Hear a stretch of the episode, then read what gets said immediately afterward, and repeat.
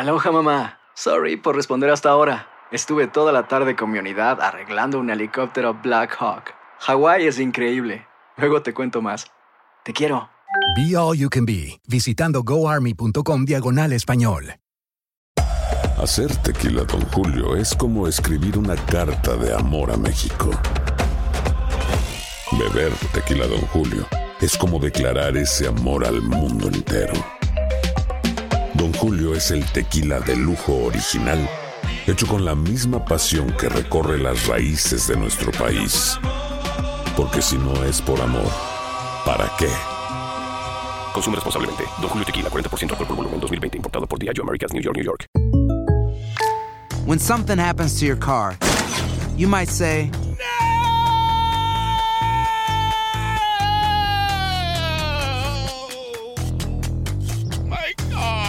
but what you really need to say is something that can actually help. Like a good neighbor, State Farm is there. And just like that, State Farm is there to help you file your claim right on the State Farm mobile app. So just remember, like a good neighbor, State Farm is there. State Farm, Bloomington, Illinois. Boost Mobile tiene una gran oferta para que aproveches tu reembolso de impuestos al máximo y te mantengas conectado. Al cambiarte a Boost, recibe un 50% de descuento en tu primer mes de datos ilimitados. O, con un plan ilimitado de 40 dólares, llévate un Samsung Galaxy A15 5G por $39.99. Obtén los mejores teléfonos en las redes 5G más grandes del país. Con Boost Mobile, cambiarse es fácil. Solo visita boostmobile.com. Boost Mobile, sin miedo al éxito. Para clientes nuevos y solamente en línea, requiere AroPay. 50% de descuento en el primer mes requiere un plan de 25 dólares al mes. Aplican otras restricciones. Visita para detalles. Escuchas los podcasts de Buenos Días América, compártelos y ayúdanos a informar a otros.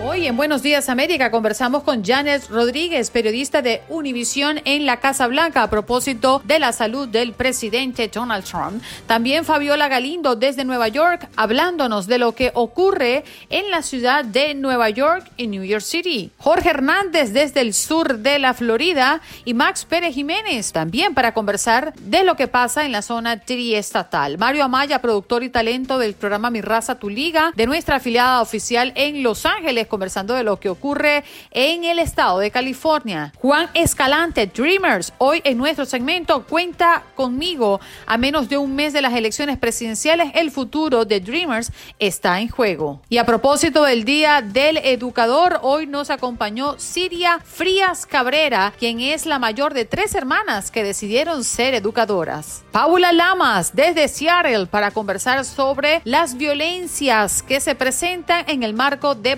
protestas en Seattle.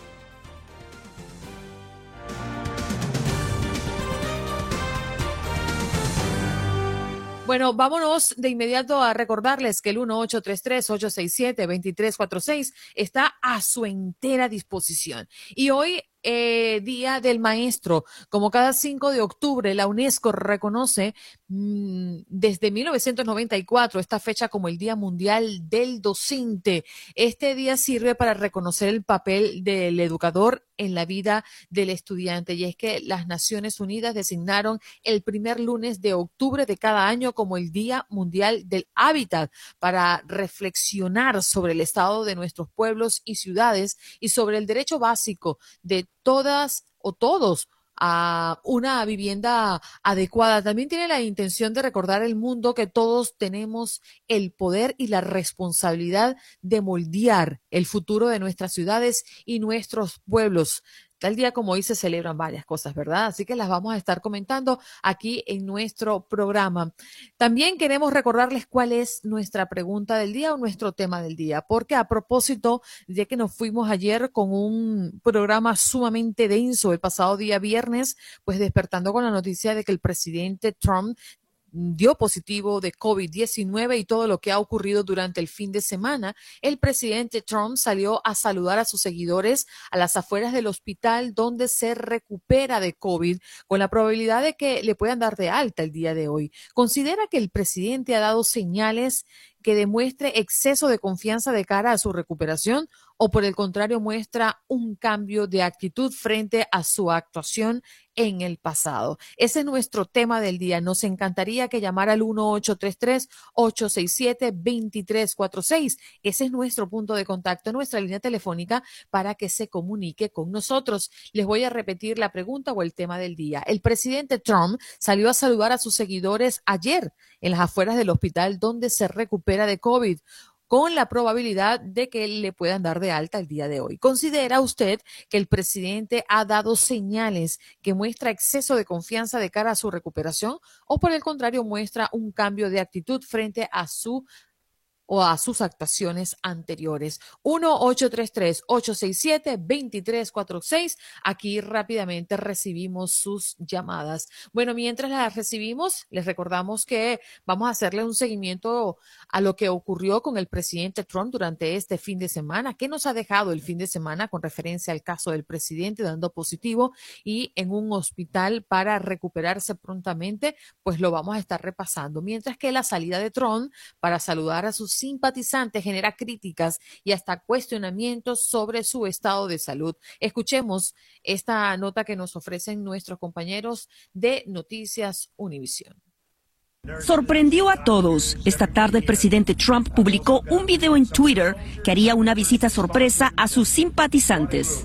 I also think we're going to pay a little surprise to some of the great patriots that we have out on the street and they've been out there for a long time and they've got Trump flags and they love our country. So Minutos después, en una caravana, el presidente Trump salió del hospital Walter Reed por unos minutos para saludar a decenas de personas que han estado afuera del centro médico por los últimos tres días. Trump recorrió lentamente la calle dos veces y se le dio una mascarilla negra. Antes de su visita, el mandatario habló sobre su experiencia tras contraer el virus. I learned it by really going to school. This is the real school. This isn't the let's read the book school. And I get it and I understand it. Su visita sorpresa no solo inyectó energía a sus simpatizantes afuera del hospital, sino también originó críticas de la Asociación de Corresponsales de la Casa Blanca, porque el grupo de periodistas designado a cubrir al presidente no fue informado de los planes, y también por arriesgar la salud del personal de seguridad. Cada persona que estuvo en el vehículo durante ese completamente innecesario paseo presidencial ahora mismo tiene que estar en cuarentena durante 14 días, publicó en Twitter James Phillips, un médico del mismo hospital Walter Reed. El presidente Trump podría ser dado de alta el día de mañana. Esto dependería de la mejoría de su condición médica, es lo que informó su doctor. El hecho es que él está muy, pero muy bien. Él, él está respondiendo. Y como dijo el equipo, si todo continúa funcionando bien, vamos a comenzar a, a darle de alta para que vuelva a la Casa Blanca pronto. Y eso es precisamente lo que esos simpatizantes del presidente Trump esperan. Dicen de que continuarán aquí afuera del hospital Walter Reed hasta que el mandatario mejore y regrese a la Casa Blanca. Desde el hospital Walter Reed en Bethesda, Maryland, María Rosa Lucchini, Univision.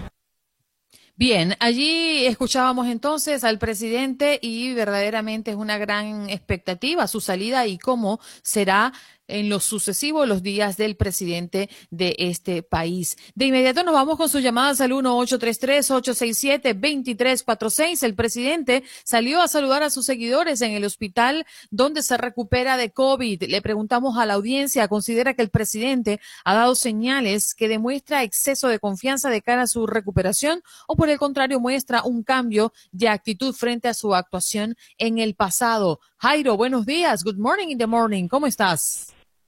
Hola, mija, ¿cómo está usted? Muy bien. ¿Y a usted cómo me le ha ido? ¿Cómo estuvo su fin de semana? Bueno, mi fin de semana es trasnochándome en el trabajo. Viernes, sábado, domingo y lunes de 10 de la noche a 6 de la mañana. Lo ¿Cuándo que descansas, hizo-? Eh, yo descanso martes y miércoles. Ah, ok. Yo trabajo de madrugada y, y eso me encanta porque así puedo hablar con, con Andreina Gandica como mandan las leyes de Papá Dios. Ese, ese, ese Donald Trump eh, está jugando con fuego.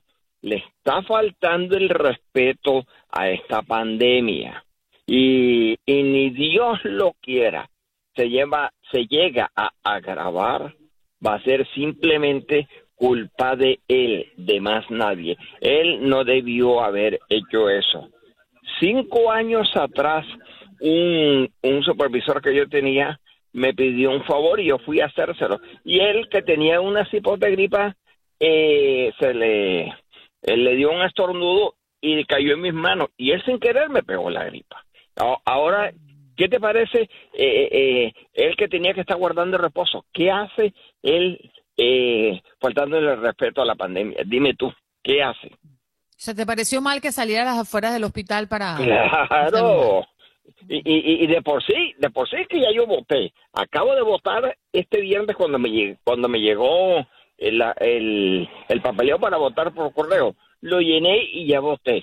O sea que voté completamente demócrata. Porque la, la palabra republicano se escribe con R de revolución, con R de racismo y con R de lo que tú menos te imagines. Así que si él le quiere faltar el respeto a las reglas de, de, de salud, bueno, ya eso no es culpa de nosotros. Nosotros quisiéramos que él no le faltara el respeto, pero ¿qué podemos hacer? Dime tú. Bueno, Jairo, gracias por, por dejar tu opinión, ¿eh? Contundente, claro y fuerte. Gracias, Jairo, que tengas un lindo día, ¿eh? Y mañana descansa, te toca. Igualmente, mija. igual- me saludas a Juan Carlos. Por supuesto, cuando entre le digo que saludó Jairo por aquí. Bueno, antes de irnos a una pausa, eh, hay algunos eh, ítems que queremos mencionar de lo que ha ocurrido con el presidente durante las últimas horas. El doctor Sinclair, médico de cabecera del presidente, dijo haberle prescrito al mandatario el esteroide dexametasona, un tratamiento que la Organización Mundial de la Salud solo recomienda para pacientes de COVID-19 en estado crítico que necesitan oxígeno. Conley añadió que Trump no ha tenido fiebre desde el viernes, que duró apenas un par de horas y que podría abandonar el hospital militar Walter Reed este mismo lunes si su estado de salud sigue mejorando. Y el presidente salió la tarde de este domingo, como ya lo veían, del hospital para saludar desde su auto. Hacemos una pausa al regreso, más de sus llamadas, pueden llamar ya. Y ya regresamos.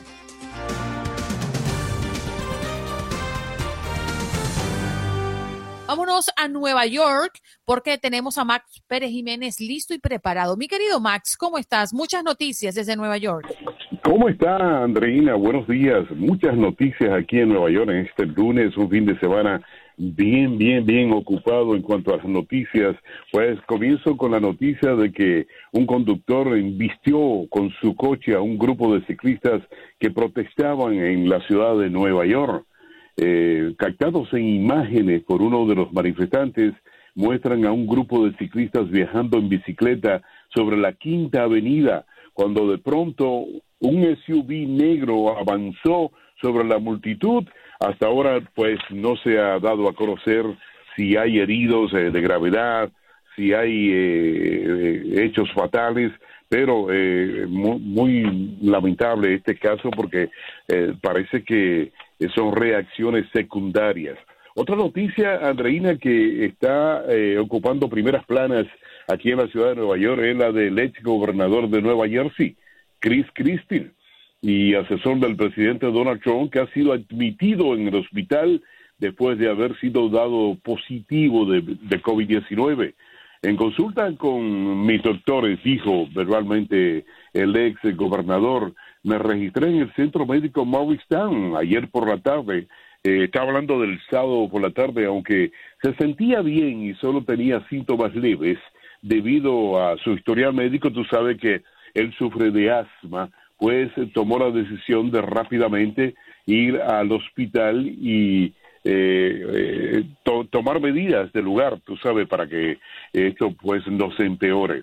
Otra información también, las reacciones de los políticos de alto nivel aquí en la ciudad de Nueva York, pues el, el senador Schumer pues reacciona ante las pocas informaciones o informaciones precisas que se, están dando a conocer con respecto a el diagnóstico del presidente Donald Trump.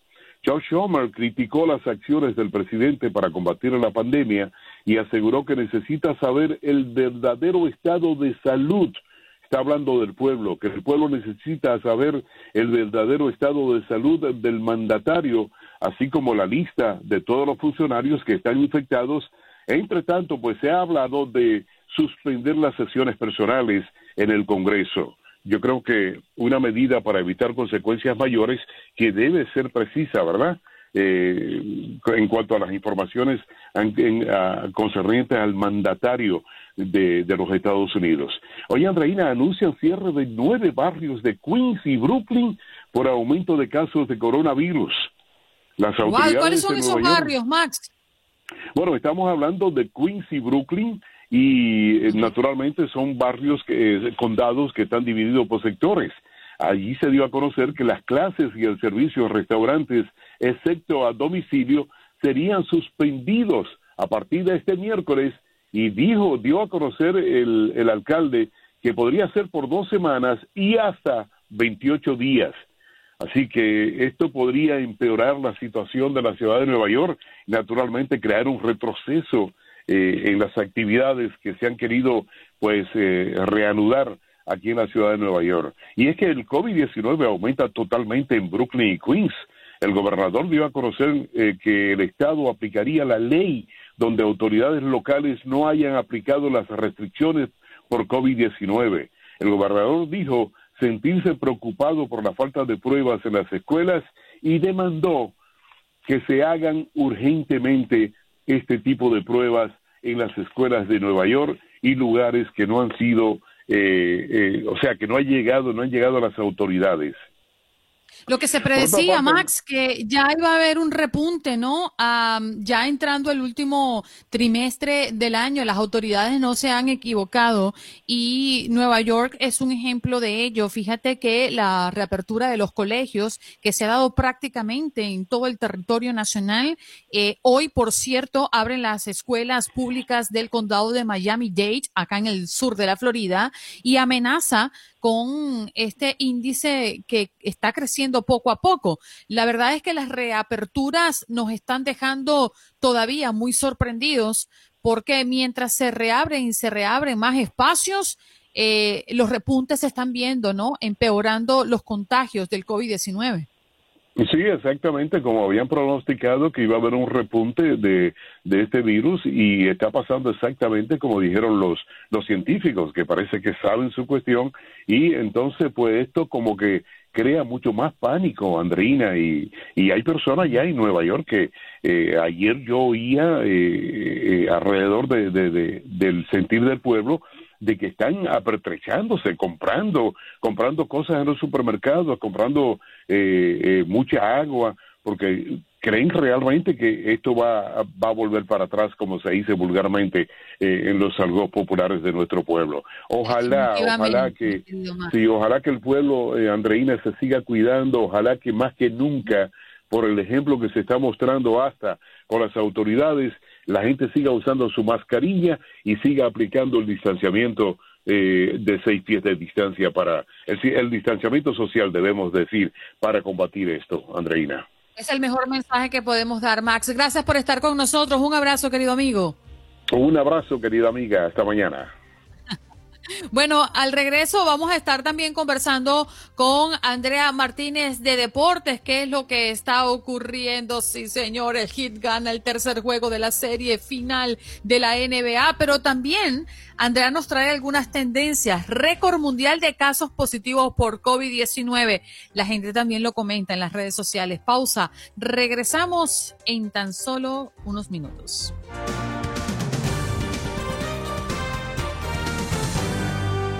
Vamos a Nueva York porque hay muchos temas que están rondando información eh, por allá. Muy buenos días. Vamos a darle la bienvenida a la periodista Fabiola Galindo, que está desde Nueva York con nosotros. Buenos días, Fabiola. ¿Cómo estás?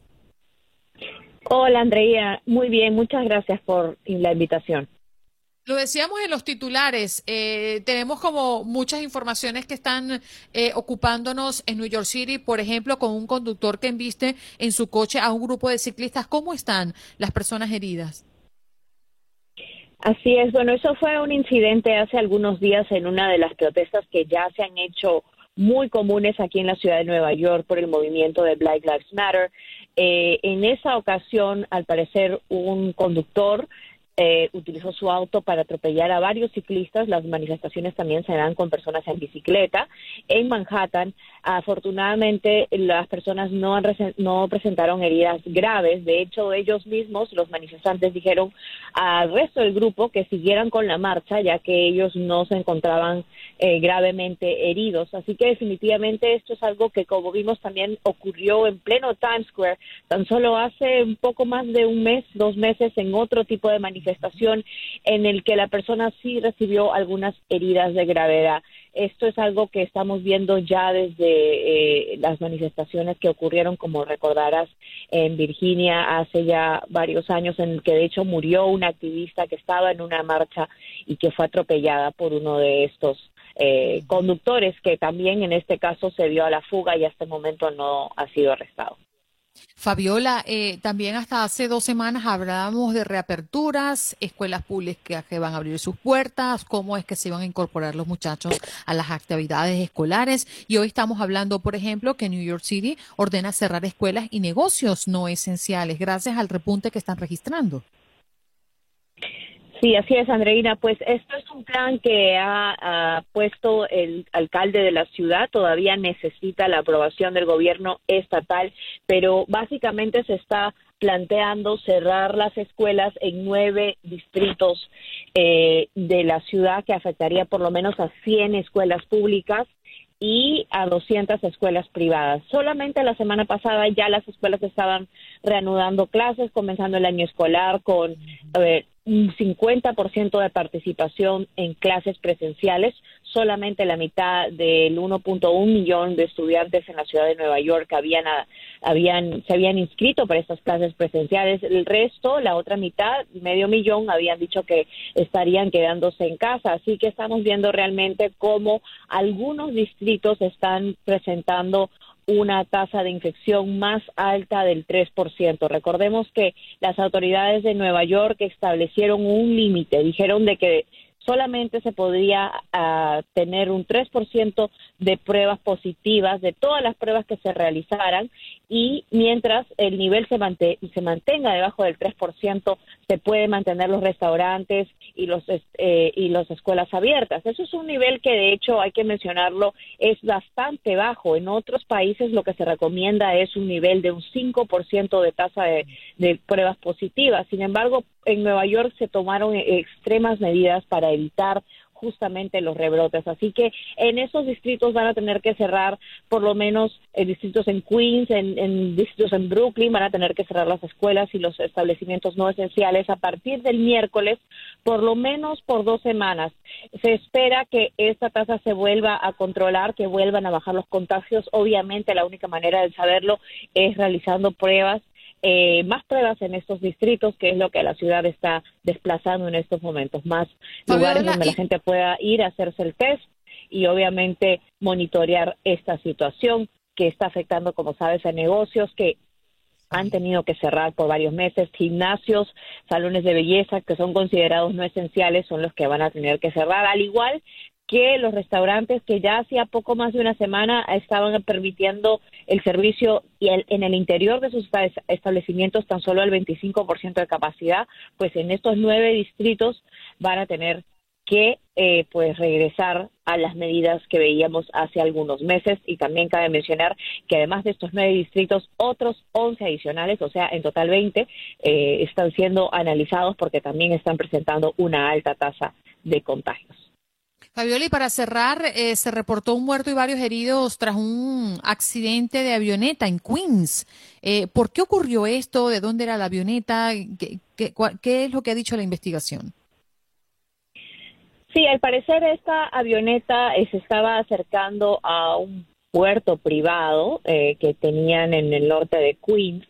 Eh, al parecer una persona, una mujer, fue la persona que falleció, pero otros dos hombres que se encontraban dentro de la, aeronave, eh, pues sobrevivieron. Según testigos, eh, la aeronave estaba pasando muy rápidamente y al parecer intentó aterrizar en uno de estos eh, acuapuertos, por así decirlo, porque son avionetas que pueden despegar desde el agua y aterrizar en el agua también.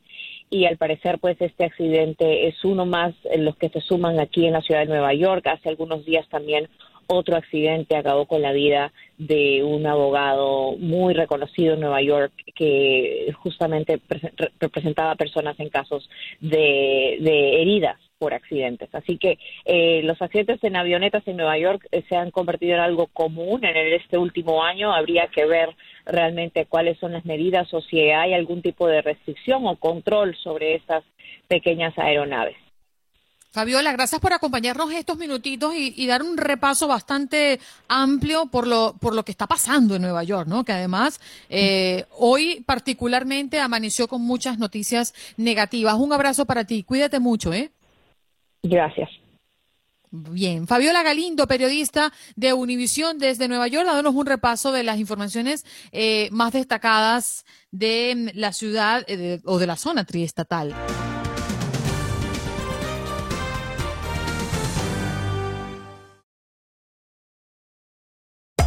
Hacer tequila, don Julio, es como escribir una carta de amor a México. Beber tequila, don Julio, es como declarar ese amor al mundo entero. Don Julio es el tequila de lujo original, hecho con la misma pasión que recorre las raíces de nuestro país. Porque si no es por amor, ¿para qué? Consume responsablemente. Don Julio Tequila, 40% alcohol por volumen, 2020. Importado por Diageo Americas, New York, New York.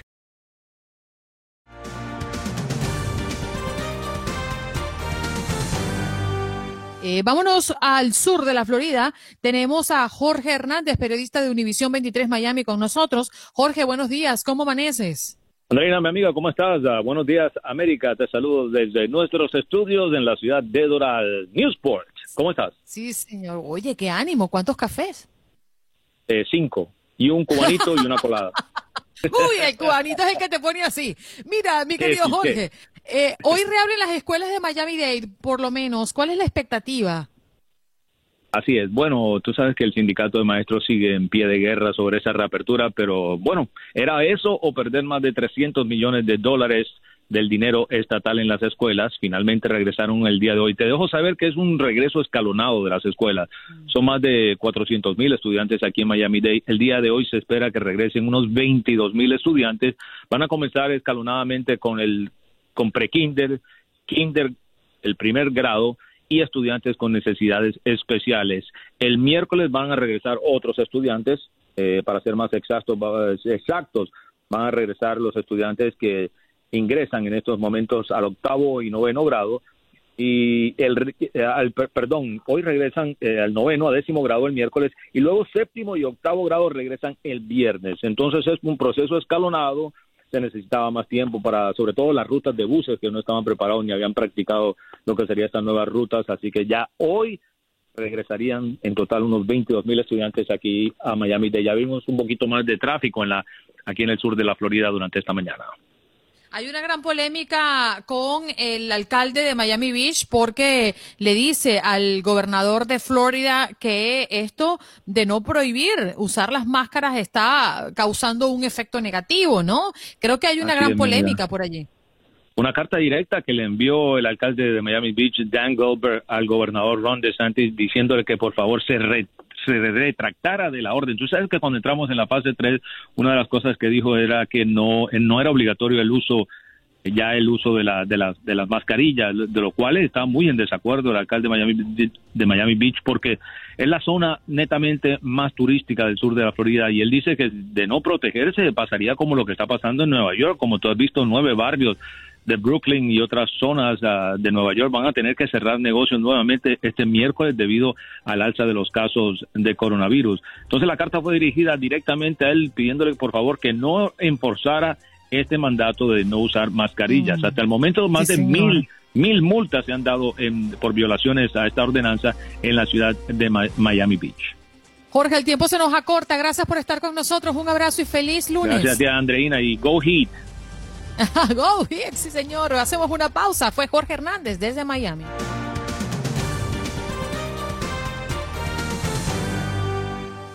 Bueno, nos vamos de inmediato a eh, enlazar con Janet Rodríguez, nuestra corresponsal de Univisión en la Casa Blanca. Janet, movidito lo, el fin de semana a propósito de la salud del presidente Donald Trump y la primera dama. Muy buenos días, Janet.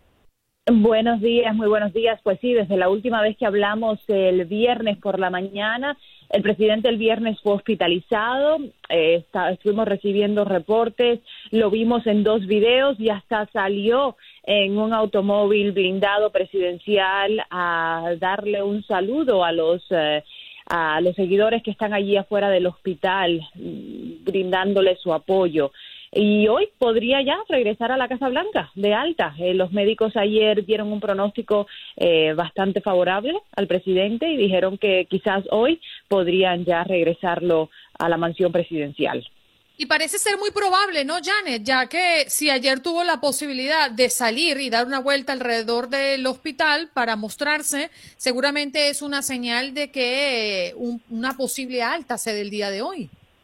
Sí, eso dijeron ayer que están eh, monitoreando su situación médica día a día, pero que ven un proceso favorable y que probablemente hoy le podrían dar el alta. Estamos esperando que amanezca, que ya pasen las horas para que usualmente han estado dando los pronósticos a las 11 de la mañana los médicos de cabecera del presidente, así que a esa hora esperemos saber si es que lo trasladan a la Casa Blanca hoy o no. Janet, hola. Sabe que la, gran pregunta que muchos nos hacemos es qué tanto tiene que ver esto con una necesidad imperante de darle un parte positivo a la nación y de hacer sentir a sus seguidores en esta campaña, presidencial, que ya está definitivamente en su recta final, de que el presidente está fuerte, como lo ha querido demostrar eh, a lo largo de estos últimos meses. Sin embargo, ha pasado muy poco tiempo desde que dio el positivo.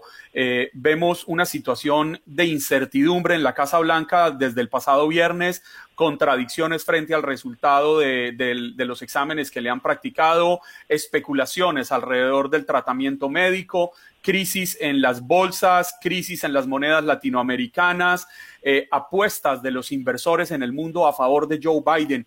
¿Qué tanto cree usted que, conoce bien los intríngules de la Casa Blanca, hacia dónde van las, las apuestas realmente. Y no es que lo crea yo, mira, eh, se armó una pequeña controversia el mismo sábado cuando salió el médico de cabecera a hablar porque dijo que el presidente estaba muy bien, que, había, que no le había pasado nada en la Casa Blanca, que se encontraba bien y eh, el jefe de gabinete del presidente pintó una, eh, dijo algo que no era similar a lo que decía el doctor, que no, que el presidente sí el viernes tuvo un bajón de oxígeno, que no se sentía tan bien. Y ayer domingo, el mismo médico, cuando le preguntaron por qué la discrepancia entre lo que usted dijo, que todo estaba muy bien, y lo que dijo el jefe de gabinete. Y él mismo reconoció que él no quería asustar a la nación, que quería dar, eh, pintar una pintura un poco favorable para que se sintiera el presidente, para que el mismo presidente, porque él sabe que el presidente lo está viendo, eh, eh, viera que le está dando a la nación un reporte favorable. El presidente es su propio jefe. Ayer lo vimos salir a pesar de que ha sido fuertemente criticado como una persona con coronavirus se monta en un carro blindado sin aire eh, sin una circulación de aire pone a dos personas en riesgo, dos personas que no están, que no tienen el virus, eh, para poder enseñarle a la nación que él sí está bien.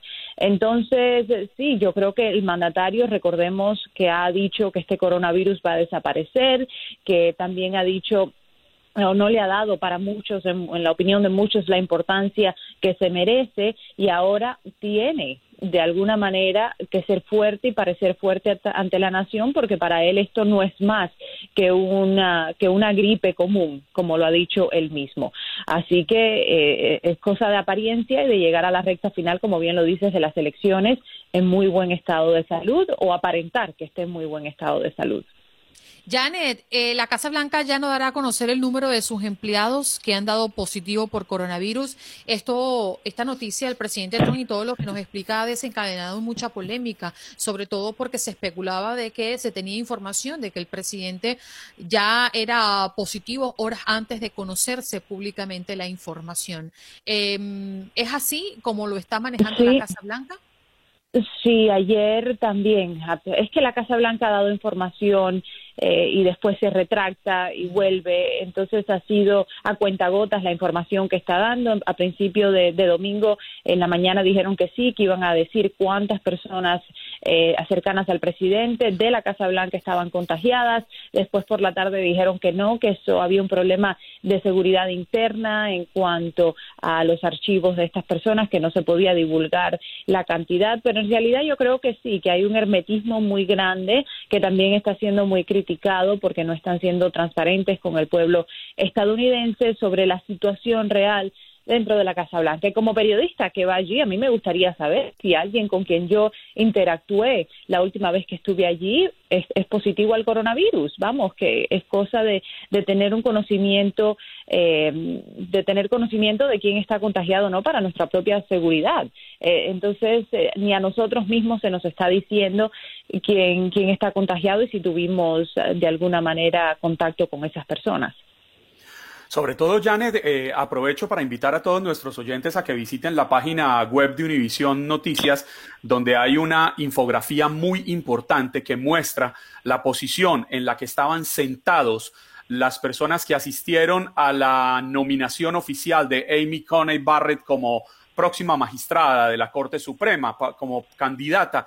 Y resulta que es que allí vemos al presidente Donald Trump al lado de Amy Coney, que ya dio positivo, que ya estuvo enferma, pero frente a ellos, esparcidos entre los asistentes, estaban Chris Christie, Melania Trump, Kellyanne Conway, John Jenkins, John Jenkins, Mike Lee y Tom Tillis, todos que han dado positivo, pero todos alrededor. Y según veo yo, de ellos, únicamente Tom Tillis tenía tapabocas. De resto, estaban sin tapabocas y dieron positivo. Entonces, ¿cuántos más pueden haber positivo al lado del círculo cercano de esta guardia pretoriana del presidente Donald Trump? Claro, ya sabemos que, por ejemplo, el asistente personal, el del presidente dio positivo, eh, sabemos que un asistente de prensa dio positivo, no sabemos quizás la gente, el personal de la Casa Blanca que ha estado ayudando al presidente en los últimos días en la mansión presidencial, ya no en la política, sino en, la, en las cosas de día a día. Eh, del que le sirve la comida, el que le tiende la cama, personas que trabajan allí haciendo las labores domésticas. No sabemos. Personal, perdóneme, perdóneme, Janet, que la interrumpa. Personal que obviamente no va a recibir los exámenes exhaustivos, los medicamentos de prueba que está recibiendo el presidente Donald Trump, pero que se están exponiendo. Solamente el presidente Donald Trump recibirá el mejor cuidado médico eh, y ninguno de ellos lo tendrá. Así que, que sí, y no sabemos, como bien lo dices, no sabemos cuántas de esas personas se han contagiado y cuán grande realmente es el brote, más de lo que ya hemos podido descubrir por las personas que sí han salido a la luz pública para decir yo también me contagié, de lo que pareciera ser este sábado que fue, que fue el brote allí en, la, en, la, en el anuncio de la nominación de la juez eh, Amy Coney Barrett. Jane, ya nos queda muy poquito tiempo, pero no quería dejarte ir sin aclarar un poco eh, esta situación de la campaña del presidente Trump, porque desde la campaña han dicho que descartan protocolos adicionales por COVID-19 tras el contagio del presidente. ¿Qué quiere decir esto? Que se está contemplando o no el debate, se había hablado por allí de un debate a distancia, es decir, quizás eh, ese eh, próximo debate entre los presidentes que se haga de manera em, eh, a distancia. Virtual, quizás podría ser. Sí, la verdad es que, mira, vamos a ver, ya anunciaron que el vicepresidente, por ejemplo, Mike Pence, tendrá un evento de campaña en Arizona. El miércoles es, el debate del vicepresidente. Él ha dado negativo, pero de igual manera eh, si le pasa algo al presidente Trump, el vicepresidente Mike Pence tendría que asumir el poder. Por otra parte, sí, ya empezarán eventos de campañas virtuales, eso sí va a seguir en marcha, no con el presidente, pero sí con sus hijos que han estado haciendo campaña en su nombre. Y el debate, pues ya veremos. Yo no sé si de aquí al día 15 el presidente esté listo para presentarse en persona, pero en este en Washington no podemos predecir nada. Así que yo leí que el comité del debate, el comité presidencial, que es el que organiza el debate, eh, está listo y a toda marcha para llevarlo a cabo en persona, pero veremos qué pasa en los próximos días, porque si el presidente aún tiene COVID, y mucha gente dan positivo después de los 15 días, lo van a mandar al debate, quién sabe. Janet, ya nos tenemos que despedir, pero ¿cuál es la agenda de hoy? Eh, pues estén veremos. Mm. Pero ¿La de Janet o la del presidente? La de las dos. sí, yo creo que va a depender si le dan de alta, pero les cuento que me acaba de llegar mi resultado de COVID negativo, porque yo estuve en la casa el pasado, el pasado sábado, así que nada, yo hoy sí podré ir a la oficina. Bien, muchas gracias, Jane. Un abrazo y por favor cuídate mucho que te necesitamos saludable, entera y con toda la energía. Gracias, muchas gracias.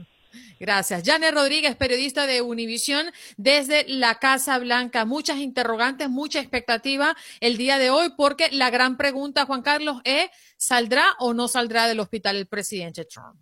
Efectivamente, Andreina, y, no sabemos, es decir, eh, uno podría sentarse a especular muchísimo alrededor del tema.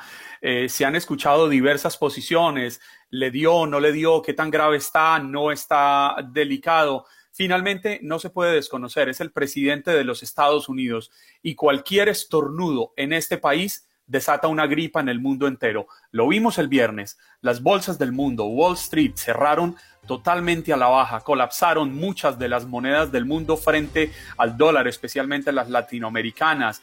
Vimos cómo eh, sigue, sigue la incertidumbre alrededor de qué va a pasar con la campaña presidencial, se van a hacer los debates, no se van a hacer los debates. Todo es una incertidumbre, Andreina, frente a la salud del presidente del país más poderoso del mundo. Lo que si no es una incertidumbre es que tenemos que irnos a una pausa. Ah, no, eso sí. la ley. El reloj, el reloj, y no el horero, el reloj le hace y mire usted cómo lleva el ritmo. Ya regresamos.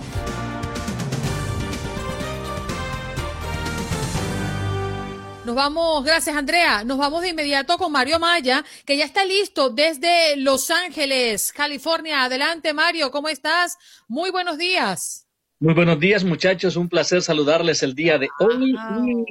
bueno, hay muchas. Ya, ya, ya volvimos a épocas un poco más cálidas, Andreina. Mira, qué guapo. La chamarra ya no, estos buzos, suéteres con los que Mario estaba enfrentando el frío unas, dos, tres semanas atrás, ya están en el olvido.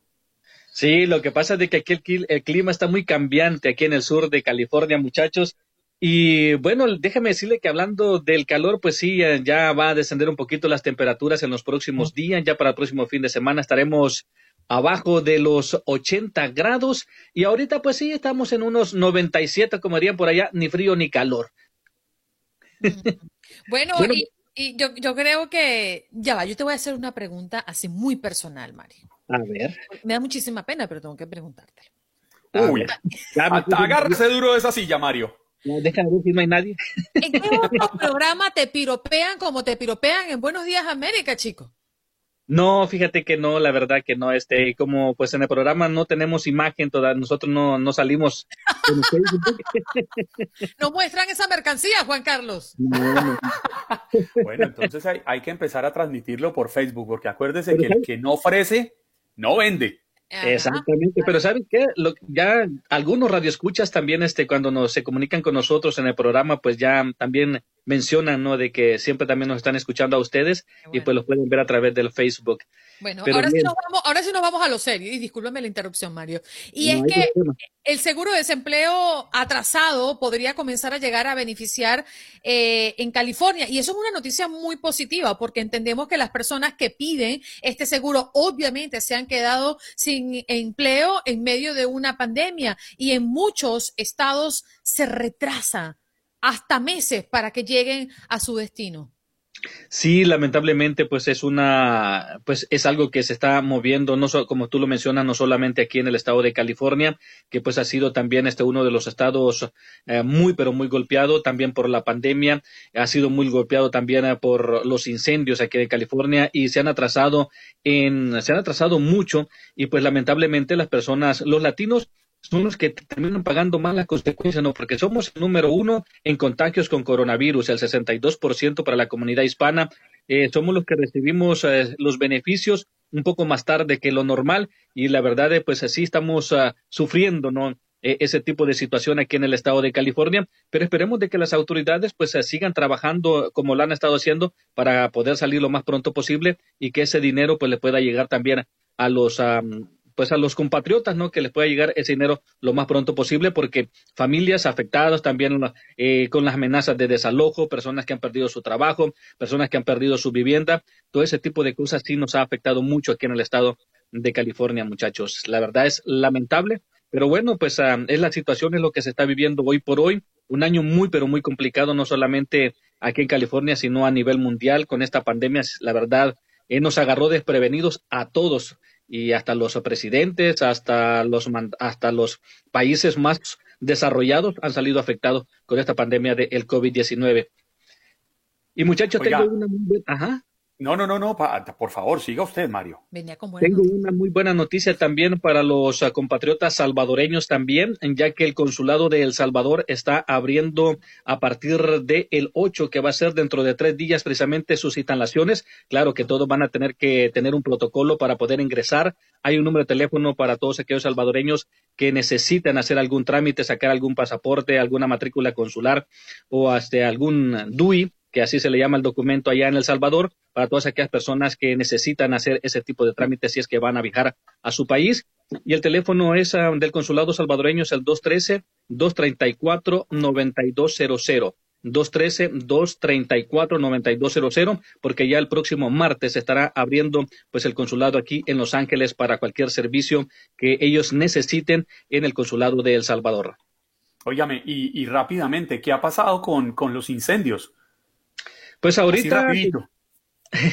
Sí, ya casi están controlado lo que es el, Bobcat, ah, el incendio del Bobcat, que ya está controlado prácticamente en un 84%, se consumió 115 acres y también la buena noticia para estos, para el condado de Los Ángeles, al igual que el condado de Orange, es que ya tienen un nuevo helicóptero con una capacidad de carga de 13 mil galones de agua. Los normales regularmente son 250 galones de, de, agua, pero este va a tener la capacidad de 13 mil galones de agua, que es un helicóptero Chinook, que estará en el condado de Orange, apoyando los incendios al condado de Los Ángeles y al condado de Orange. Así que, muy bien, la compañía Edison tuvo que pagar 2.1 millones de dólares para poder adquirir este helicóptero, que es un mega helicóptero, una cisterna que va a poder transportar tres mil galones de agua para ayudar a los bomberos en su trabajo para, pues, apagar estos incendios. Bien, Mario, muchas gracias. Feliz lunes, feliz arranque de semana y que te vaya muy bien el show, ¿eh? Gracias, muchas gracias muchachos. Los la reencontramos el día de mañana. Ya me compré una corbata nueva, así que el lunes la van a ver. Eso, estamos ansiosos porque llegue miércoles para vértela. Un abrazo, Mario Amaya, con nosotros desde Los Ángeles. Y usted puede llamar al 1-833-867-2346.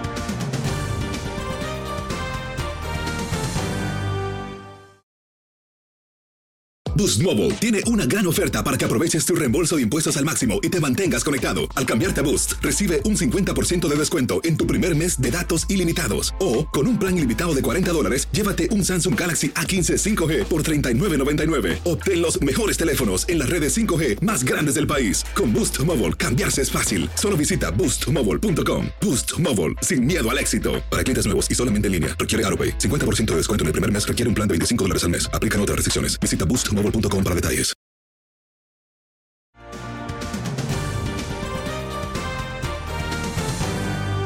Ah, vamos a escuchar la voz de un experto. A ver. Quien nos pueda decir realmente un análisis acertado. Eh, Juan Escalante está con nosotros para hablar de la NBA. Yo lo veo muy sonriente. Y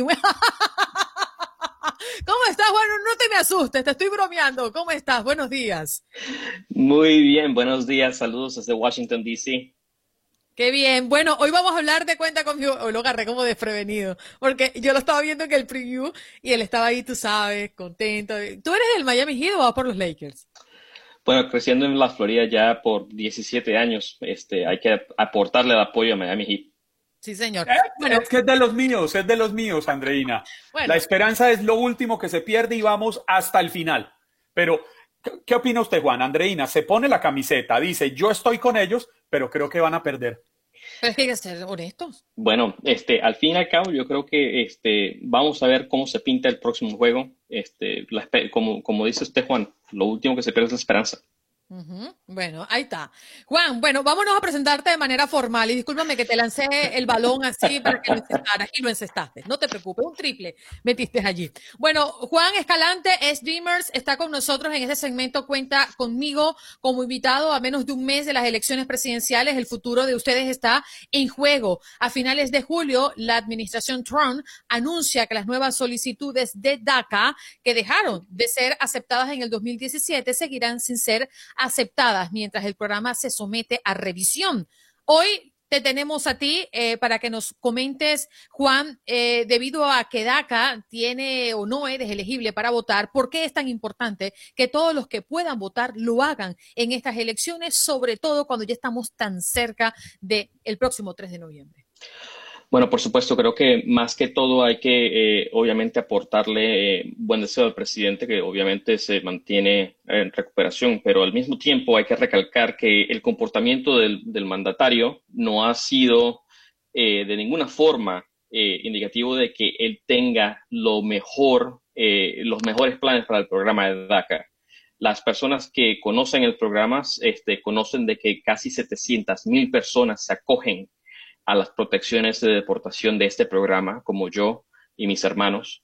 Eh, más que todo, también nos provee eh, una avenida para trabajar legalmente en este país y para conducir legalmente en este país. Entonces, lamentablemente, este, lo que vemos eh, a, través de los últimos cuatro años es la existencia del presidente Trump y del Partido Republicano y sus aliados de deshacerse del programa DACA eh, y como recalcaste al principio, pues este, la Corte Suprema nos dio una victoria en julio, dijo de que el programa se tenía que restituir en su, en, eh, su forma completa, es decir, nuevas aplicaciones, renovaciones por dos años, y desde ese entonces lo que ha hecho el mandatario, el, presidente Donald Trump, es eh, reducir los beneficios del programa de dos años a un año y no ha abierto este, las aplicaciones nuevas, lo cual pinta de que un segundo periodo como en la Casa Blanca, como presidente, este, tal vez llegue a ser eh, la, anulación completa del programa sin ningún tipo de reemplazo. Juan, permítame hacerle unas preguntitas muy rápidas para, para que usted nos ayude a que la gente entienda la posición que tienen los Dreamers de, de los Dreamers de hacia quién deben votar el próximo 3 de noviembre. ¿Usted de dónde es? Yo soy eh, originalmente de Caracas, Venezuela. ¿A qué edad llegó? A los 11 años. ¿Tiene miedo? De ser deportado, absolutamente. ¿Por qué hay que llevar a que los hispanos que pueden votar se hagan sentir este próximo 3 de noviembre, Juan? Yo creo que más que todo la importancia es de que el voto es algo que garantiza la constitución de este país, es una responsabilidad de cada ciudadano y de cada persona elegible para votar y más que todo, votar por el candidato que hace de las promesas que se cumplen. El presidente Donald Trump prometió este, eh, una agenda de deportación masiva y ha llevado eso este, desde, un principio. El, el, ex vicepresidente Joe Biden ha prometido darle TPS a los venezolanos, ha prometido proteger a los Dreamers y el programa de DACA como yo, y y ha prometido entregará un, un, programa o, este, disculpa, un proyecto de ley ante el Congreso sobre reforma migratoria desde el, desde el primer día en la Casa Blanca. Entonces creo que, este, obviamente, eh, la eh, inmigración es uno de los temas más importantes para la comunidad latina entre educación, la economía y otros, pero hay que prestar atención a lo que está pasando. Y lo que está pasando es de que muchas de, las personas de nuestra, de, nuestra, eh, de nuestra comunidad han sido impactadas por la política anti-inmigrante de Donald Trump. Juan, a mí me gustaría que antes de pedirte mm, le dieras un mensaje a todos los que hoy miran a los Dreamers y ven esta acción diferida para los llegados en la infancia, mejor conocido como DACA, eh, que lo señalan de que, bueno, si se les acabó eh, la opción de estar en este país del modo en el que estaba, pues deben regresar a sus países porque definitivamente no son ciudadanos de este país. Tú, como un joven que desde pequeño has estado en este país, no conoces otra cosa sino esto, ¿qué le responderías a ellos? Yo creo que este, al fin y al cabo, como, este, como hemos dicho desde un principio, yo tengo trabajando en temas migratorios desde, desde, que tenía 16 años, ahora tengo 31. Y creo que lo, más importante es de que nosotros hemos aportado a este país y, y queremos seguir aportando, este, no solamente en forma de nuestros impuestos, sino también con nuestros talentos. Yo eh, me gradué en la universidad aquí, tengo dos títulos este, y básicamente ayudo a la comunidad inmigrante este, a, a, seguir viviendo a seguir proveyendo a este gran país que, nos, nos, da tantas oportunidades a nosotros y a nuestras familias. Entonces, hoy es el último día para las personas en la Florida, en mi estado que me acogió cuando yo llegué de Venezuela, este, que se puedan registrar a votar si no se registran hoy, no pueden votar en las elecciones y la verdad es que necesitamos el apoyo de cuantas personas puedan registrarse y salgan a ejercer su voto, algo que este, en nuestros países, eh, como en Venezuela, lamentablemente se ha ido por, eh, por, otros lados, pero aquí en los Estados Unidos sabemos de que el voto cuenta y lo que cuenta al fin y al cabo es este, el trabajo que nosotros pongamos y la palabra de los candidatos que nosotros conocemos dicen la verdad. Bien. Gracias, Juan, por estar con nosotros conectados a Buenos Días América, por formar parte de este lindo segmento llamado Cuenta conmigo y mucha suerte. Nosotros tenemos fe de que las cosas eh, se mejoren y se establezcan, sobre todo para ustedes que han tenido mucha estabilidad y siento que emocionalmente eso afecta muchísimo. Gracias por estar con nosotros. Muchas gracias por la invitación.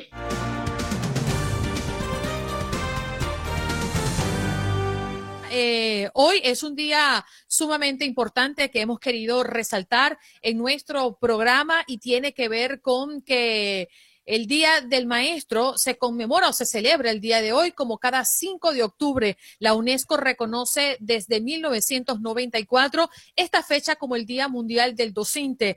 Este día sirve para reconocer el papel del educador en la vida del estudiante, Juan Carlos. Así es, Andreina, y es que quién no recuerda con cariño a aquellas personas que han sido determinantes en nuestras vidas, cómo no recordar con extensa gratitud a los profesores, a los maestros, a los docentes que con vocación y con entregas se sacrifican a diario. En su momento lo hicieron por nosotros, Andreina, hoy en día lo hacen por nuestros hijos para formar mejores seres humanos. Por eso es que hay que reconocerles a ellos este 5 de octubre, como usted muy bien lo explicaba, que la UNESCO eh, reconoce el Día Internacional, el Día Mundial de los Docentes, para que ellos entiendan la importancia que tienen en nuestra sociedad el rol de formadores de nuevos hombres, porque bien dice ese dicho que se ha hecho tan famoso, educad al niño de hoy y no tendréis que castigar al hombre del mañana. Y yo creo, Juan Carlos, eh, mitad broma y mitad en serio, que este día hoy lo valoramos más los padres porque hemos tenido que jugar eh, en muchas eh, de las situaciones ese papel de maestro. Y reconocemos el esfuerzo y todo lo que tienen que hacer ellos para poder impartir ¿no? el conocimiento y de alguna manera atender la educación de nuestros hijos. Tenemos ya en la línea telefónica a Siria Fías Cabrera. Ella es la mayor de tres hermanas que decidieron ser educadoras. Luz Frías, hermana del medio, docente de primer grado, enseña matemáticas, ciencia español, estudios sociales y educación física. Em, también tenemos Justa Frías, hermana menor que enseña kindergarten y qué curioso, ¿no? Tres hermanas dedicándose a la docencia, aunque Siria, muy buenos días. A ti te tomó esta pandemia por tomar una decisión sumamente importante en el marco de tu profesión como docente. Buenos días. Buenos días. Bueno, gracias en principio en nombre de todos los padres por esa dedicación, eh, por tener esa vocación a enseñar y tratar a nuestros hijos como si fueran propios. Conocemos la historia y nos conmueve muchísimo porque conocer una historia como la tuya, donde tres hermanas han enfrentado lo mismo, wow, esa vocación como que viene de sangre, Silvia. Gracias a ustedes por invitarme, para mí es un honor. Tuviste en medio de esta pandemia, Siria, que tomar la decisión de jubilarte, ¿cierto? Claro, como todo el mundo, sí, seguro que sí. ¿Y cómo fue esa decisión? Relátanos un poco lo difícil es dejar de hacer en la práctica lo que por años te ocupó, Siria. Fue una mezcla de tristeza, de aflicción, de no poder ver los niños, de tener que era un poco un problema comunicarme con, con ellos. Sí, te escuchamos. Bueno, te decía que fue una mezcla de tristeza, una mezcla de una pena, no, no, no, no podría explicarte exactamente, pero sí fue un poco difícil, ¿ves? No podía estar con los niños, tenía que hablarle por teléfono, porque muchos de ellos no tenían internet, no podían conectar las computadoras. Y fue un poco difícil. ¿Y cómo logra, eh, Siria, como usted muy bien lo explica, dictar clases a través de la línea telefónica, de una llamada? ¿Cómo hace para que estos chiquitos se concentren? ¿Cómo hace para que sientan el amor que realmente tienen los profesores hacia sus niños? En ese momento ya los niños, en verdad, ya me conocían, ya habíamos estado varios meses juntos y además necesitamos la colaboración de los papás cuando estaban. le pedíamos la colaboración a los padres. Pero muchas veces los papás están trabajando, especialmente en esta área donde ellos tienen que estar trabajando en el campo. La mayoría de los padres están trabajando en el campo y entonces había que animarlo, motivarlo, darle mucho ánimo para que se mantuvieran concentrados. ¿Cuál es el reto conociendo la dinámica, conociendo el comportamiento de los niños? ¿Cuál es el reto más grande de enseñar en medio de una pandemia?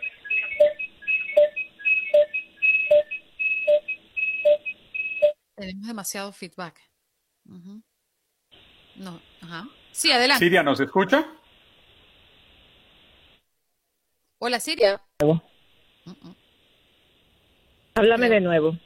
Sí, le, le, preguntaba que usted conociendo la dinámica, conociendo la actitud de los muchachos, ¿cuál es el reto más grande que se presenta al educador en medio de una pandemia? El no poder estar con los niños, desde luego, el no poder explicarle, el no poder, que ellos no puedan ver visualmente lo que tú le estás enseñando. A veces si se hace, si se hace por Zoom o si se hace por... Eh, regularmente yo tenía que hacer WhatsApp, eh, video call con ellos. Te dije por el problema que tenían de, de que muchos el, el Internet no les funcionaba. Entonces, como el Internet aún todavía hoy me dicen mis hermanas que no está funcionando muy bien porque era eh, el internet de ellos muy débil para el programa que tiene el la Junta de Educación que tiene el Decantic Public School, así que eso era eso eran uno de la, de los desafíos. Oiga, Siria, sabe que a mí me llama a mí me llama mucho la atención saber que tres hermanas deciden dedicarse a lo mismo, tres hermanas deciden entregarse a la docencia. ¿Qué las, qué las motiva a ustedes a ser profesoras a las tres?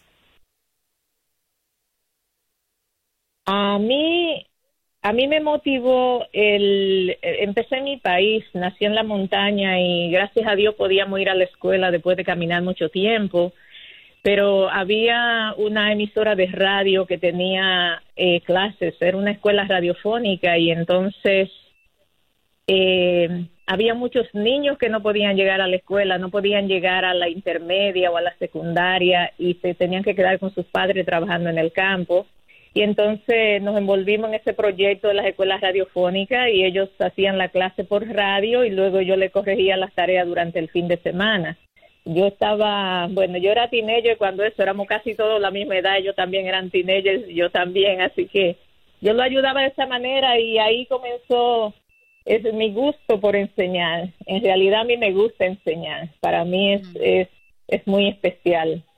Entonces, pues Ahí eh, empecé cuando viajé a los Estados Unidos, me envolví en una escuela que estaba en el Bajo Manhattan, en el Low East Side, y allí había mucha gente emprendedora, había gente de diferentes lugares de América Latina y me motivaron a, ir a la universidad a pesar de que yo pensaba que no podía aprender el idioma, pero bueno, poco a poco lo fui aprendiendo, luego lo aprendí con los niños cuando empecé a enseñar en Nueva York y, y, creo que mis hermanas me vieron desde todo el tiempo. Yo era, yo soy de las mayores y entonces pues creo que ya me vieron a mí, ella le gustó lo que yo hacía y eh, Luz, cuando yo salí de la República Dominicana, Luz y mi hermano Pedro eh, cogieron la escuelita radiofónica para ellos, así que ya también empezaban a enseñar.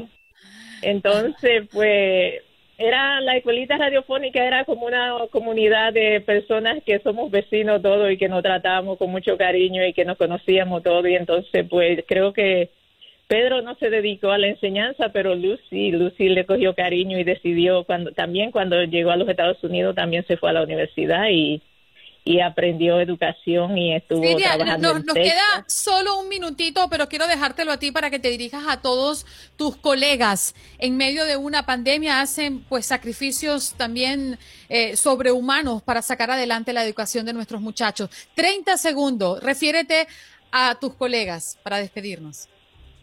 Bueno, yo le estoy mandando mensaje a mis colegas, le estoy diciendo que estoy orando mucho por todos ellos porque a mí me gusta mucho hacer oración y que que pensemos en los niños, que pensemos en los niños a pesar de que yo sé que la situación es difícil y que están en, en peligro y que sigan la lucha, que no que no den su brazo a torcer porque este es un trabajo difícil, pero alguien tiene que hacerlo y en este momento nosotros tenemos que hacerlo, a pesar de que ya yo no estoy en la escuela, pero yo tengo el mismo sentimiento que he tenido hasta hoy.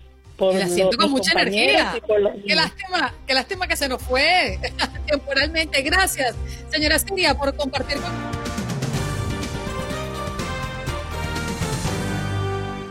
Bueno, vámonos rápidamente a mm, saludar a Paula Lamas, periodista desde Seattle. ¿Cómo estás, Paula? Muy buenos días, ¿cómo amaneces? Muy buenos días a los dos y a toda la audiencia, por supuesto, de buenos días a, América. Te cuento que, bueno, lamentablemente aquí en Seattle no descansamos los fines de semana porque, a diferencia del principio del año, las ah, violentas protestas continúan, pero los fines de semana. Así que hemos estado viendo esta violencia otra vez resurgir, en esta oportunidad hasta con explosivos que no solamente se le han lanzado a la policía, también a los negocios locales que son los que están siendo más afectados. La economía local nuevamente se está viendo eh, involucrada en este tipo de situaciones. Los dueños de los negocios no pueden abrir prácticamente los fines de semana y más allá de eso, pues el seguro se les está triplicando ya, porque cada vez que ocurre una situación como esta, los seguros siguen aumentando y en plena pandemia. ¿y quién, ¿Y quién les tiró los explosivos a la policía? ¿Y dónde están esas personas?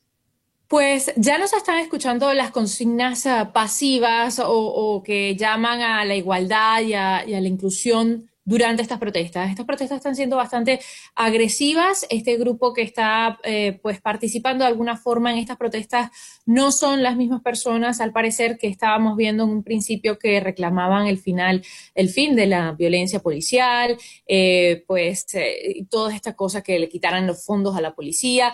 Estas personas ya tienen otro tipo de, de finalidad con estas protestas, sin duda alguna. Están rompiendo todo por su paso, están causando caos realmente en la ciudad y realmente no tienen un nombre todavía, no sabemos qué grupo pertenecen, pero es lo que está sucediendo aquí en la ciudad de Seattle. Óigame, Paula, pero para, para aterrizar un poco a nuestros oyentes en el contexto, estas protestas que terminan en esos hechos violentos, totalmente repudiables y rechazables, son de una mayoría o son pequeños grupos, pequeños focos que protagonizan estos actos vandálicos.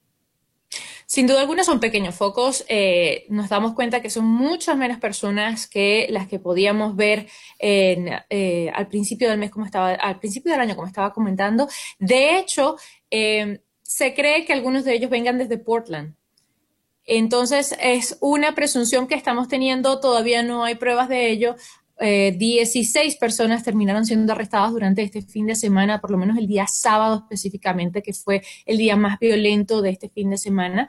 Y eso tampoco lo habíamos visto, que la policía tuviese tanta interacción de alguna manera y tantos arrestados en un solo día, también fue una señal de que ya no, están, ya no están siendo toleradas este tipo de actitudes aquí en la ciudad.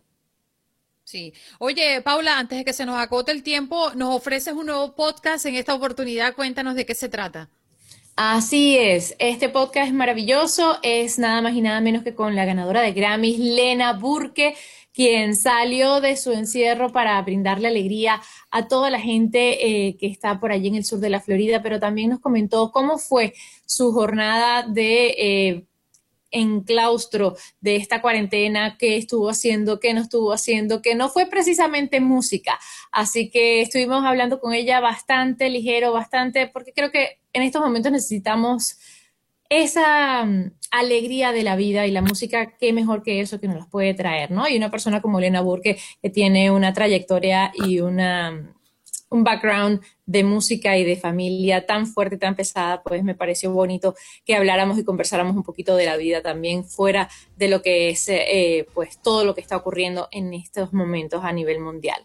en Power Moment lo puedes conseguir en todas las plataformas digitales y si no lo consiguen en las plataformas digitales porque no están familiarizados, paulelamas.net, ahí lo consiguen. Bien, muchas gracias, Paula. Gracias por estar con nosotros como todos los lunes. Que tengas un linda, una linda semana. Estamos iniciando apenas. Poderoso lunes para todos. Seguro, gracias. Chao, Paula. Paula Lamas, periodista desde Seattle. Vamos a una pausa y regresamos ya.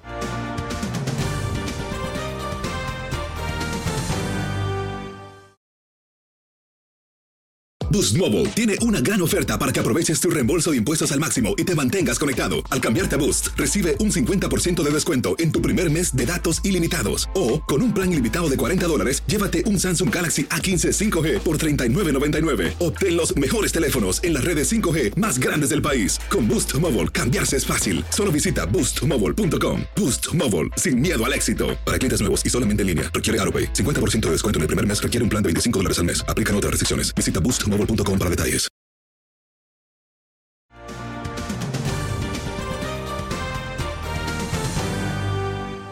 He descubierto que Juan Carlos es terrible. Terribilito. Es peor que terrible, Juan Carlos Aguiar. no, yo era terribilito según mi hermana. Según ah. este servidor, yo era terrible. Ah, ok. Acuérdese, que yo, acuérdese que yo le enumeré los grados que hice a lo largo de mi estudio en el bachillerato, que va en Colombia va de primero de primaria a sexto o a once. Son once años. Se lo repito. Sí. Primero, primero, segundo, tercero, cuarto, quinto, sexto, séptimo, séptimo, octavo, noveno, décimo, décimo, décimo, décimo y once. O sea, tú llegaste a los 30 años a la universidad. No, yo, yo entré a la universidad. Yo entré a la universidad a los 21 años cuando teóricamente debía haber entrado entre los 15 y los 16. Y se acaba de graduar, eh, Juan Carlos acaba de recibir el título de comunicador social hace un año nada más. Antes de no diga, no diga eso al aire, no diga eso al aire porque mi padre se podría emocionar mucho porque una de las cosas que él ha querido es recibir un título profesional mío. Lamentablemente creo que, y mi papá lo sabe, creo que no le voy a dar ese gusto porque no, no, soy, no soy muy dado al estudio. Él, estudia todos los días, Juan Carlos. Yo sí, no soy muy dado al estudio con un profesor en una clase magistral y un tablero atrás. Es decir, en el estudio formal no soy muy dado a eso. Es un tema de forma. Exacto, creo que usted tiene toda la razón. Me encanta estudiar, me encanta aprender, me encanta leer de todo, me encanta entender el porqué de las cosas, mm. pero no, no puedo con una clase. Y, y, eso, ese fue mi gran problema. Wow. Bueno, rápidamente queremos decirle a la audiencia que la línea telefónica está abierta. Usted puede llamar al 1-833-867-2346. Vamos a revisar quién tenemos en la línea telefónica. Muy buenos días, Elías. Me salió un verso. Buenos días. Hola, buenos días, Andreina, Juan Carlos. Pues aquí todavía boquiabierto después de escuchar a este señor Ernesto de Houston ya llevamos ocho meses de pandemia y todavía no aprendemos, o sea, las medidas básicas para prevenir esta enfermedad, ¿no? Ahora dice que no, que el uso de la mascarilla no es conveniente. Por e, esas mentiras que se han propagado, ya científicos se han encargado de, pues, de, rebatirlas, de cancelarlas, ¿no? Porque realmente eh, desmotivan el uso de la mascarilla. Entonces, pues ya tenemos a su líder ahí, este enfermo de, de esta enfermedad de COVID-19 y aún así viene y nos dice que no, que, que, la mascarilla no, no, no es adecuada. Yo creo que hay que mandarlo allá a Washington, allá junto al pelotón de médicos que tiene ahí el presidente para que pues les diga que le quiten la mascarilla al presidente cuando salga a exhibirse ahí con sus fanáticos porque pues no, no es adecuado, no es conveniente, ¿no? Y de paso también, a ver si le puede decir también a las periodistas que están ahí apostadas del hospital, si no le pueden preguntar si le están aplicando la hidroxicloroquina al presidente, porque él la recomendó ampliamente, la, la apoyó, dijo que era algo que podía beneficiar a un paciente con COVID. Entonces, pues no sé si se les pasó a los médicos ahí o la tengan aplicada en ese cóctel que le han puesto bajo un nombre, pues quizá diferente, ¿verdad? Que no, no conocemos. Entonces, pues también sería interesante saber si, si ese, esa, esa, ese medicamento que él apoyó tanto se le está aplicando a él mismo, ¿no? Eh, bueno, lo que sí está confirmado, sí, sí, lo que está confirmado, Elías, es que le están aplicando dexametasona, que es el esteroide que está recibiendo el presidente y que es recomendado para pacientes graves de COVID-19. Gracias por tu participación, Elías. Vámonos con Sergio. Adelante, Sergio, te escuchamos. Buenos días, Andrina, Juan Carlos, a toda la audiencia. Bueno, un poco de lo que comentó nuestro queridísimo Elías. Bueno, sí, la persona Vamos a entender algo sobre lo de las mascarillas. Desde la primer pandemia que mató a más de 40, 50 millones de personas, que se llamó la famosísima gripe, gripe española, que saben por qué se le llamó española, ¿no? Porque España no quiso apoyar a los Estados Unidos en la guerra. Así de simple. ¿Qué sucede? Se comprobó que el problema y por qué hubo tanta muerte fue por no utilizar las mascarillas. Ahora, una, una pregunta muy lógica algo que podemos rescatar a que mucha gente use mascarillas es el mal aliento. Qué barbaridad. no puede, nada más con eso ustedes pueden darse cuenta cómo cuando uno, por ejemplo, puede entrar, yo me acuerdo que muchas veces yo entraba a los elevadores y yo tenía que hacer alguna diligencia, una oficina, lo que sea, era una gente que tenía una peste, eso es, de, de, un mal olor, aliento, que qué pecado, pero, pero es la verdad. Entonces digo yo, cuando viene uno, es una realidad, cuando viene uno y hace una, un traslado de un Sí, si viene uno de un traslado de un punto a otro para entrar, simplemente la gente que vive en edificios, tiene una gente que simplemente al hablar tiene que utilizar uno un paraguas para que no le escupan en la cara, ¿Cuántos gérmenes salen? De ahí viene el virus y vienen los contagios. Ese caballero tiene que ir un poquito, yo no entiendo, pero bueno, ah, tendrá que ser fanático de Trump, quizás, no lo sé, pero tenemos que educarnos un poquito más. Ahora, lo del, lo del invitado para cerrar que tuvieron sobre el, sobre el Dreamer, ¿cierto? Aquí yo les he estado hablando a ustedes muy importante. Acuérdense que después de los logros que había hecho Martin Luther King, que yo se le había hecho, uno de los logros había hecho que hasta el hermano de John F. Kennedy, Robert, F. Kennedy, que lo asesinaron el mismo año que asesinaron a Martin Luther King, ¿verdad? ¿Qué fue lo que sucedió después de haber logrado tantos los derechos que es precisamente el derecho al voto? Y nosotros como latinos, los latinos aquí es donde tenemos que salir a ejercer el voto. Ahorita con esta nueva jueza, porque esto viene porque viene, olvídense. Y a todos los que pudieron haber recibido un documento hoy en día gozan de su posibilidad de votar, voten, utilicen su mente, su cerebro y vean que aquí va a haber muchos cambios y uno de los cambios va a ser mucho más discriminación, mucho más racismo, porque mucho de lo, de lo que se ha logrado en tantos años, aquí estamos ahorita mismo en una navaja de dos filos. Que tenga muy buen día, que mi Dios me lo bendiga como siempre. Amén, gracias Sergio. Vamos contigo Miguel, adelante. Buenos días al grupo de trabajadores de que tienen ustedes. Muy buen trabajo están haciendo ustedes. Lo que yo quería preguntar es em, sobre, los, sobre los Dreamers. ¿Por qué el presidente Obama lo hizo bajo decreto presidencial y por qué el presidente Trump no lo puede hacer? No sé por qué digo yo, no, porque porque en esa vez al presidente Obama los dos partidos no tuvo apoyo e hizo el decreto presidencial. Eso es lo que yo me pregunto también. No sé por qué, Andreina, aquí usted, no sé, usted no puede opinar porque son, son neutrales. ¿Aló?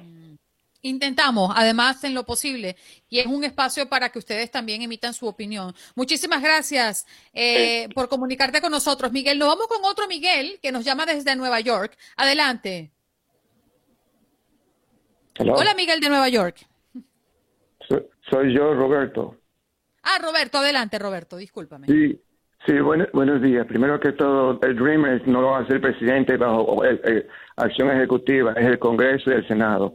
Y emigrar a este país no es un derecho, sino un privilegio. Adreida y, Juan Aguiar, ayer yo estuve en Upstate, New York, por Adirondacks, Lake George, Glen Falls.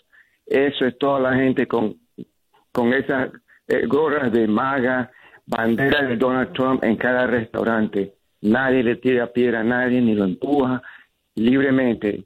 Pero por allá se ve demasiada acción a favor del presidente. Eso está, pero inundado de banderas que dice Donald Trump y MAGA. Buenos días, gracias. Buenos días a ti, Roberto. Olga, adelante, te escuchamos. Buenos días, bendiciones. que Dios me los bendiga eh, ya días quería comunicarme, pero nunca se puede agarrar línea. Ustedes son bien ocupados ahí. Óigame, yo quiero, yo quiero opinar sobre el presidente. Yo la verdad, la verdad, yo no le creo a ese señor que está enfermo. Eso es, los médicos, usted sabe, en este país les puede, hombre les puede pagar. Ese hombre es un mentiroso. ¿Cómo le pueden creer que esté enfermo? Esa es mentira que esté enfermo. Él va a venir más fuerte, van a ver, va a venir más fuerte.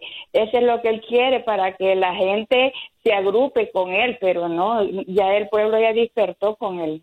Yo no estoy de acuerdo. Otra cosa que les quería decir, si aquí en Nueva York, en marzo, yo era como bicho raro porque yo me, yo me subía a los trenes, a los buses y se me quedaban viendo porque nadie usaba mascarilla y nadie. Y solo, y, y, me miraba la gente, una señora me dijo, uy, es lo que exageración. Y mire hoy la exageración donde está. Que pasen buen día, bendiciones. Gracias, Olga, por tu paciencia y por conectar con nosotros en Buenos Días, América. Nos queda un minuto y te lo damos a ti, Rafael. Adelante. En un minuto, entonces, la frase de hoy es, en el verdadero hombre mediocre, la cabeza es un simple adorno del cuerpo. Si nos oye decir que sirve para pensar, cree que estamos locos. José Ingeniero, el hombre mediocre. Andreina, eh, ustedes me traen grandes recuerdos cuando hablan de los maestros y los profesores, porque yo soy un alumno eterno de la vida. Yo recuerdo con tanto cariño a mi profesor y escuela. Yo aprendo de Andreina, yo aprendo de Juan Carlos, yo aprendo hasta de los niños a diario. Andreina, te dejo entonces, porque nada más queda un minuto. Tan bello, Rafa, un besito y gracias por ser tan disciplinado. Qué buen, qué buen alumno, chico. La verdad es que aquí lo ha puesto a prueba. Pues usted es una profesora que da miedo. Ay, no, Juan Carlos, no digas eso. Me espichaste. Bueno, recuerden que, el día del maestro. usted me tiene a mí espichado el corazón por estar dando por perdedores a mis hits sin haber empezado el siguiente partido. Pero bueno, continuemos con el día del maestro. Al final de la serie hablamos. Día del Maestro. Como cada 5 de octubre, la UNESCO reconoce desde 1994 esta fecha como el Día Mundial del Docente. Este día sirve para reconocer el papel del educador en la vida del estudiante y hoy hemos dedicado al programa a hacerle esta mención especial y a darle las gracias por su aporte y por su apoyo invaluable. También queremos eh, mencionarles noticias de último minuto. El presidente Trump eh, mensajes en mayúscula desde hoy muy temprano a las 6 y 20 minutos de la mañana hora del este. El mandatario comenzó a compartir mensajes de campaña en la red social gritando libertad religiosa, provida, recorte de regulaciones, entre otras consignas de su campaña. Así que el presidente que está hospitalizado tras su diagnóstico positivo de coronavirus estuvo tuiteando mensajes en mayúscula. Y por otra parte, eh, los médicos y Trump decidirán sobre eh, la marcha el día de hoy, si le estarán dando de alta o no, Juan Carlos. Así es, Andreina. Esperemos que los, los médicos tomen la decisión más responsable posible, la más acertada, no solo pensando en los intereses políticos, sino especialmente pensando en la salud del presidente. Es importante saber que el país entero necesita que el presidente de los Estados Unidos esté en todo uso de su salud, que no tenga ninguna secuela que le permita continuar gobernando, retomar sus actos de campaña en el momento en que su organismo se lo permita. Sí, señor. Bueno, hoy hemos tenido un programa sumamente noticioso, entretenido gracias a sus llamadas también y un poco poniéndole la nota de optimismo, ¿no? Eh, a propósito del Día Internacional del Maestro. Eh, tuvimos la participación, como todos los días, de Max Pérez Jiménez y de Jorge Hernández desde Nueva York y Miami, respectivamente. Un lunes especial nos acompañó Janet Rodríguez, corresponsal de Noticias Univisión en la Casa Blanca, trayéndonos, trayéndonos, la información más reciente sobre el presidente Donald Trump y su contagio de coronavirus. También la periodista desde Nueva York, Fabiola Galindo, hablando de, las, de los múltiples eh, temas que está abordando en la zona triestatal. Desde Los Ángeles, el productor y talento del programa Mi Raza Tu Liga de nuestra afiliada oficial, Mario Amaya, con las noticias de todo California. Juan Escalante, Dreamers, estuvo con nosotros en cuenta conmigo a propósito de que ya estamos en cuenta regresiva para las próximas elecciones y lo importante de ir a votar. Siria Frías nos acompañó desde Homestead, en el sur de la Florida, hablándonos sobre el Día del Maestro. Ella es educadora hace muchísimos años y Paula Lamas, periodista desde Seattle, conversando de que continúan las violencias eh, o las protestas violentas, el balance de daños, arrestos y también un poco del aumento de casos de COVID-19 en la zona. Y lo más importante, las llamadas de todos nuestros oyentes y los mensajes que diariamente nos hacen llegar a través de nuestra página en Facebook Buenos Días AM, donde transmitimos también en directo este programa por Facebook Live. Gracias a todos los que comentan y llaman. Ángel Sánchez, eh, Celso Peña, también tenemos la participación de Eldon. Eh, en fin, hoy han estado sumamente activos en el chat de Buenos Días AM, nuestra página en Facebook. Mañana, Dios mediante, lo volvemos a hacer a partir de las 6 de la mañana, hora del este. La cita es mañana, martes, octubre 6, con Andreina Gandica desde las 6 de la mañana.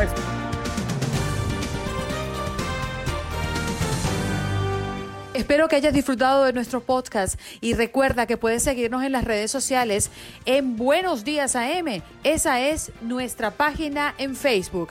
Nos reencontramos en otro podcast.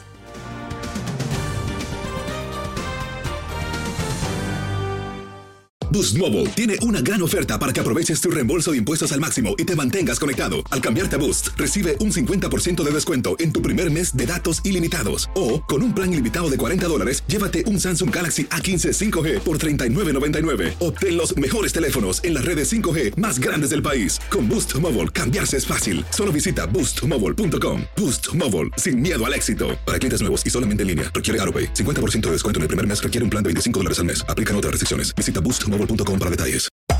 Hacer tequila, don Julio, es como escribir una carta de amor a México. Beber tequila, don Julio, es como declarar ese amor al mundo entero. Don Julio es el tequila de lujo original, hecho con la misma pasión que recorre las raíces de nuestro país. Porque si no es por amor, ¿para qué? Consume responsablemente. Don Julio Tequila, 40% alcohol por volumen, 2020. Importado por Diageo Americas, New York, New York. Si no sabes que el Spicy McCrispy tiene Spicy Pepper Sauce en el pan de arriba y en el pan de abajo, ¿qué sabes tú de la vida? Para, pa, pa, pa.